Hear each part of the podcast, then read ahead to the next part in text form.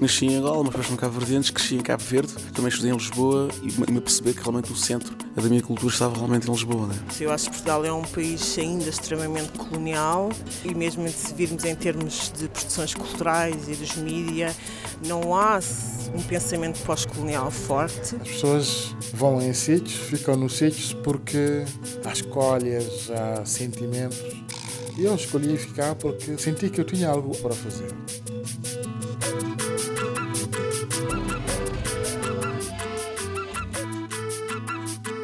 Rádio Afrolis, uma experiência africanizada de Lisboa. Olá, bem-vindos e bem-vindas à Rádio Afrolis, o audioblog onde podem saber mais sobre afrodescendentes a viver em Lisboa. O meu nome é Carla Fernandes e o meu convidado de hoje é Fernando Conceição. Eu sou nascido na Bahia, numa favela chamada Calabar. Veja que esse nome é da Nigéria, existe Calabar na Nigéria, mas Africanos escravizados na Bahia, dessa região da Nigéria, se refugiaram nesse lugar que se tornou uma favela, onde eu nasci e cresci e aprendi a fazer militância contra o racismo no Brasil. Hoje eu sou professor, sou jornalista, professor na Universidade Federal da Bahia e estou aqui em Portugal para um estágio de pós-doutorado junto ao Centro de Estudos Sociais da Universidade de Coimbra.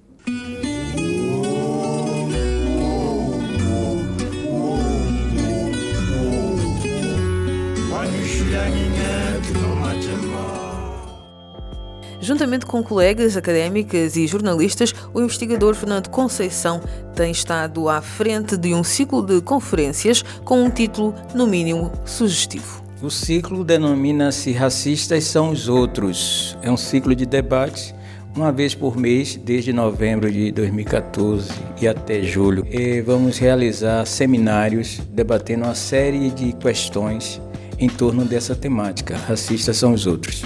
E mas por que este tema racista são os outros? É a ideia de que Portugal, em Portugal não há racismo. No Brasil também não há racismo.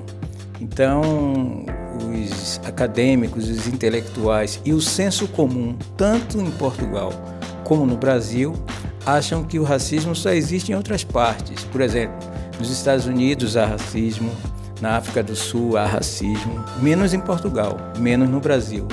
Então, o título é uma espécie de ironia com essa visão do senso comum. O primeiro debate, o primeiro tema que tivemos em novembro do ano passado, é, discutiu exatamente isso: racistas são os outros. E depois, em janeiro, média e preconceito racial. É, a terceira conferência, o terceiro seminário, é, foi sobre o que há de África em Portugal. Este mês, no dia 26 de março, vamos debater as ações afirmativas, ou seja, as políticas que beneficiam grupos historicamente discriminados no Brasil e se é possível pensar a aplicabilidade dessas políticas em Portugal. Em abril, vamos discutir consciência negra, se existe ou não uma consciência negra em Portugal e no Brasil. Em maio, o tema vai ser a cor do poder tanto em Portugal como no Brasil. Em junho haverá um seminário sobre eh, a juventude negra e se essa juventude negra em Portugal e no Brasil eh, está sendo exterminada. E a última conferência, que vai ser em julho, é por que não há partidos xenófobos em Portugal e no Brasil. Essas questões são todas muito variadas e realmente consegue-se criar uma, uma relação direta com o racistas são os outros. Mas o que é que se tem aprendido de, dos debates que têm eh, realizado aqui? Quais são as sugestões de resposta a estas temáticas? Bom, eu estou aqui em Portugal para aprender sobre Portugal. Eu sou um estrangeiro, descendente de africano, nascido no Brasil. Estou em Portugal porque, de certa forma, é, o Brasil é herdeiro de uma série de vícios e também de virtudes do colonialismo português lá em nosso país, assim como também os países africanos que foram colonizados por Portugal são herdeiros desses vícios e dessas virtudes. Então eu ainda não tenho uma visão global de como se dão as relações raciais aqui em Portugal. Eu tenho tido acesso a documentos que mostram que há um discurso oficial, discurso governamental, discurso do senso comum, de que Portugal é diferente, pelo menos as elites que mandam se comportam de forma diferente em relação ao diferente, em relação aos outros. É, mas tudo isso precisa-se de comprovação, né? Quando o que eu tenho visto é que, por exemplo, quando se fala dos espaços de poder em Portugal, esses espaços não são ocupados por africanos ou descendentes de africanos, ou mesmo portugueses negros que nasceram aqui em Portugal. A mesma coisa nos meios de comunicação, nos média. Há uma baixa presença de representatividade de jornalistas nas emissoras de televisão ou nos jornais impressos, nas revistas. Né? Uma baixa presença de descendentes de africanos nesses locais, descendentes de africanos negros, eu quero dizer. Então, esses espaços de poder em geral, eles são vetados, eles são restringidos, tanto em Portugal como no Brasil. Quer dizer que acha que há uma continuidade, ou uma continuidade não, pode-se fazer um paralelo entre a realidade do Brasil nesses termos, dos espaços de ocupação, dos espaços de poder com Portugal? Porque a minha, a minha impressão da observadora é que no Brasil alguns desses espaços já são ocupados por pessoas não brancas. É, no Brasil, depois da redemocratização de 1985, o movimento social, não só o movimento negro, mas o movimento de mulheres, o movimento de homossexuais, movimento de lésbicas, uma série de movimentos sociais depois da redemocratização tem se organizado para melhorar a qualidade da democracia iniciada depois da ditadura militar. Isso tem feito com que o Brasil tenha debatido questões específicas, focadas em políticas compensatórias, tanto para negros como para indígenas, como para mulheres. Então lá você tem, depois da redemocratização, uma série de regulamentos, de leis mesmo, que pune primeiro o racismo como crime inafiançável, imprescritível uma série de políticas também que pune agressões contra mulheres.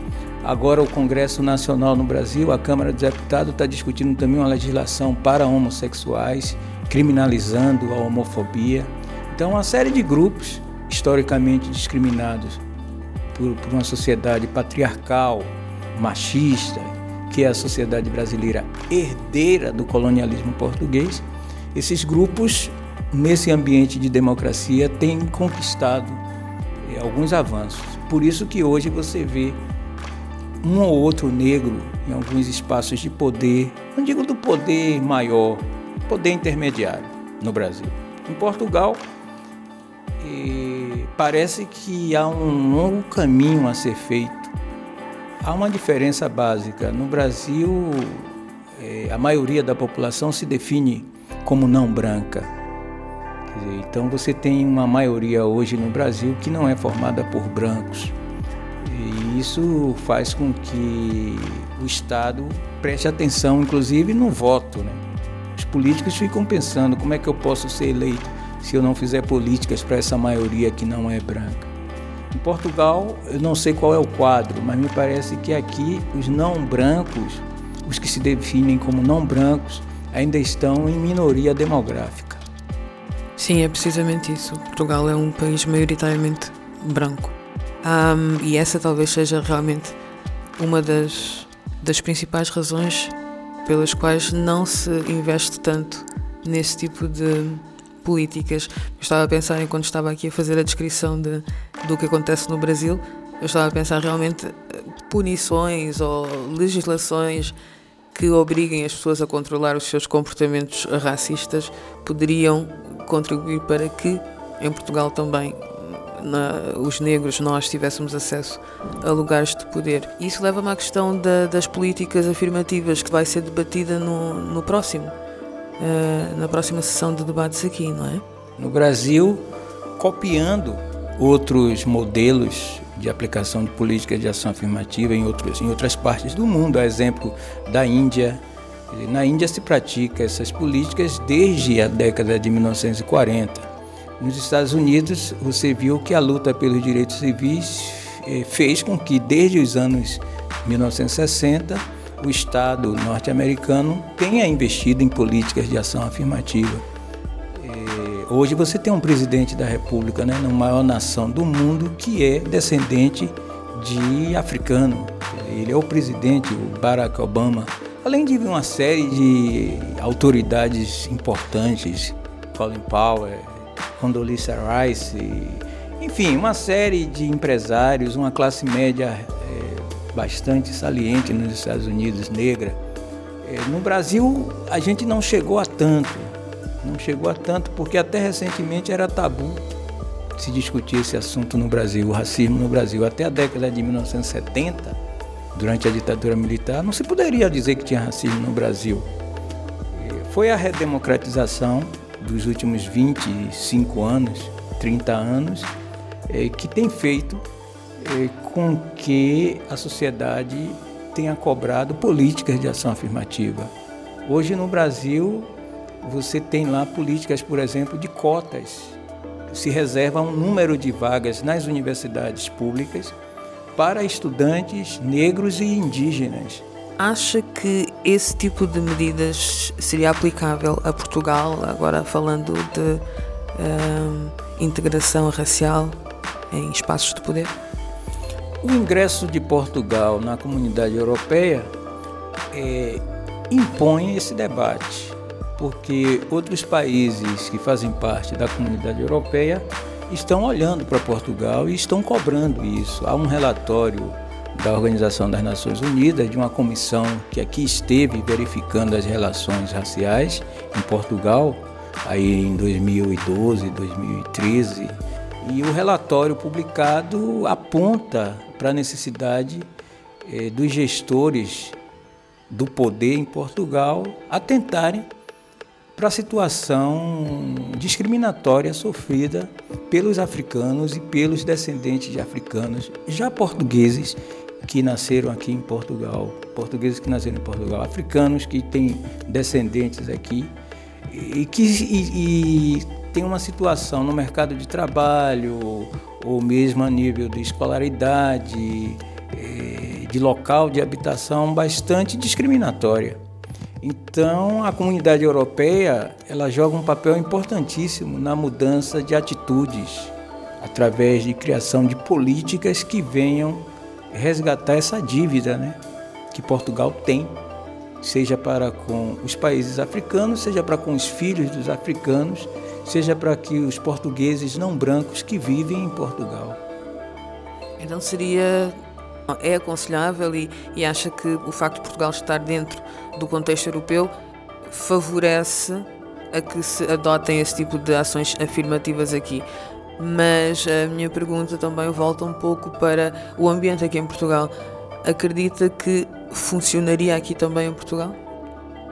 Vai ser difícil, quer dizer, é difícil, tem que pressionar.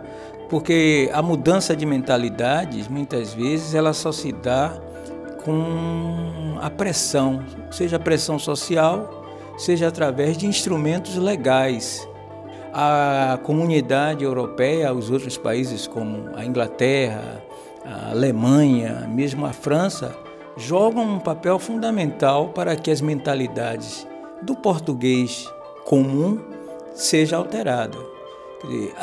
Eu sou uma pessoa muito pessimista em relação à possibilidade das elites que mandam no Brasil ou em Portugal mudem a sua mentalidade se não for por uma pressão.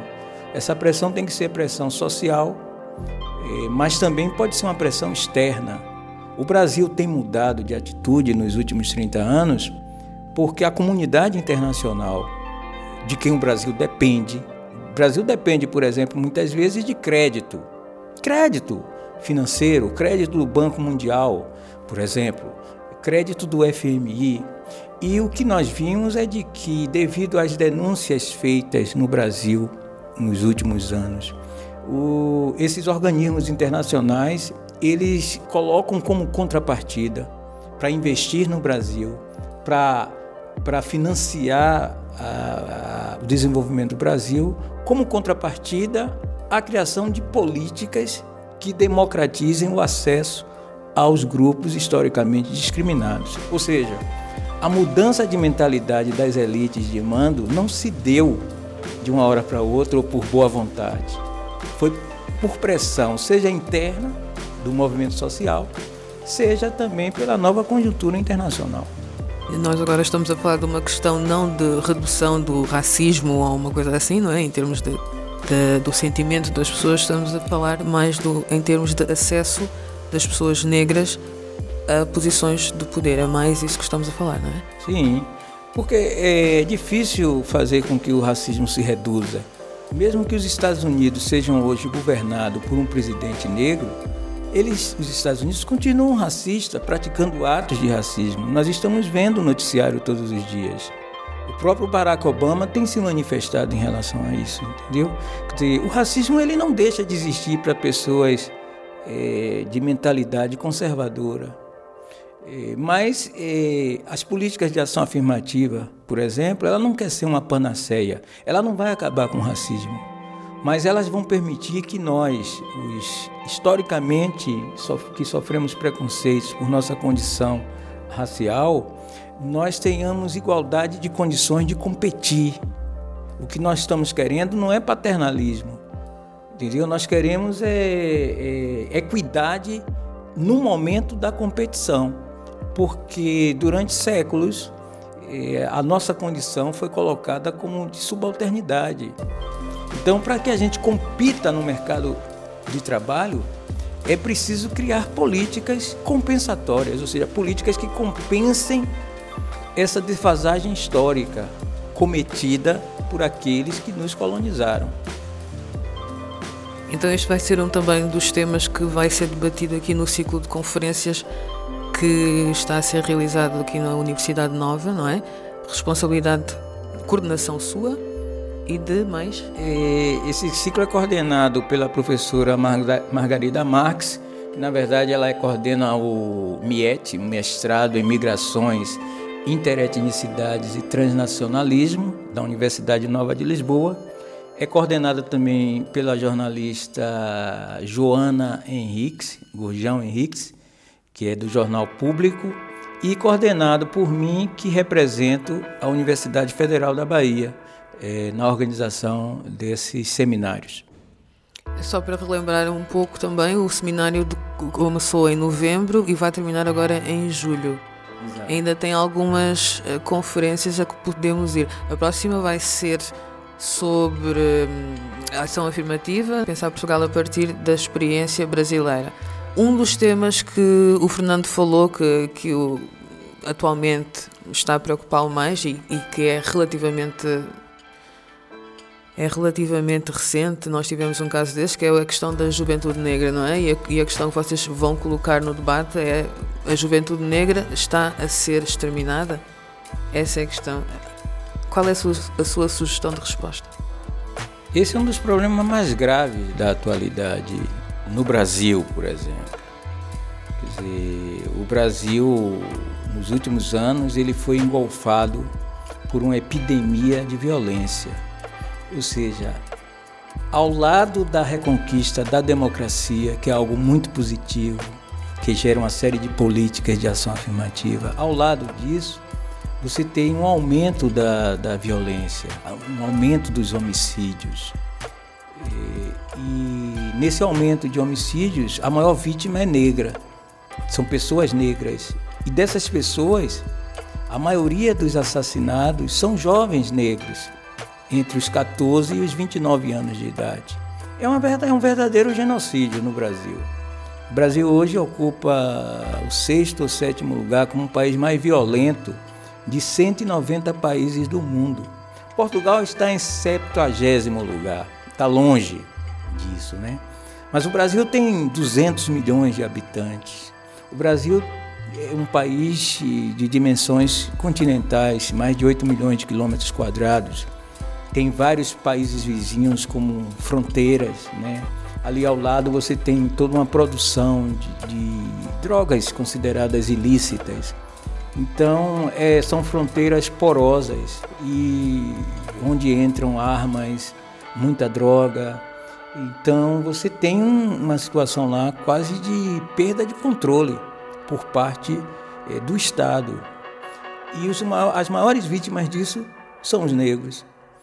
Então, a Bahia, por exemplo, que é o estado mais negro do Brasil, onde eu nasci e me criei, tem 14 milhões de habitantes a Bahia.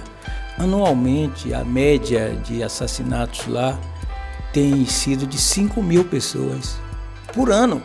A cada ano, na Bahia, no estado da Bahia, que tem 14 milhões de habitantes, eh, os dados são dados de 2013, 2012. Né? Na Bahia como um todo, em torno de 5, 5 mil pessoas são assassinadas. No Brasil, em torno de 35 mil pessoas estão sendo assassinadas por ano no Brasil. Isso é muito mais do que se o país estivesse em guerra. Na Síria não se matou tanto, no Iraque, no Afeganistão, não morre tanta gente como morre no Brasil. Você poderia dizer: ah, mas essa epidemia atinge também outros países da América Latina, né? o México, Honduras, Venezuela, etc. É, mas há uma diferença. O Brasil é a sexta economia do mundo, ou seja, economicamente é o sexto país mais rico do mundo, diferente do México, da Venezuela ou de Honduras. Quer dizer, essa violência no Brasil, ela tem uma base, uma estrutura. E a mim me parece que é essa base, ou seja, é a desigualdade social e econômica que tem gerado essa violência quase o Estado perdeu o controle disso. Aqui em Portugal, nós não chegamos ainda a esse nível, mas a ação policial, por exemplo, recentemente na Cova da Moura, mostra que ainda há nas instituições uma visão eh, racista em relação à juventude negra. Não, tá, não se mata tanto quanto se mata no Brasil. Nem percentualmente aqui em Portugal se mata tanto. Mas a juventude negra a sociedade portuguesa tem que estar alertas, não permitir que essas ações de violência se tornem algo natural. Tem que denunciar isso, tem que mudar isso.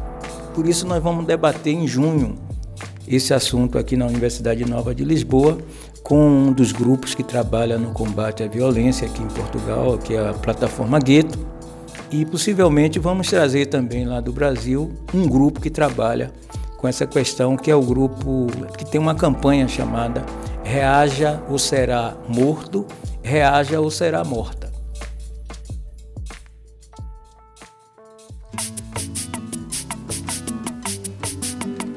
Foi uma conversa com Fernando Conceição, militante antirracista, jornalista, professor na Universidade Federal da Bahia e que está aqui em Portugal para um estágio de pós-doutoramento junto ao Centro de Estudos Sociais da Universidade de Coimbra. O meu nome é Carla Fernandes. Até à próxima.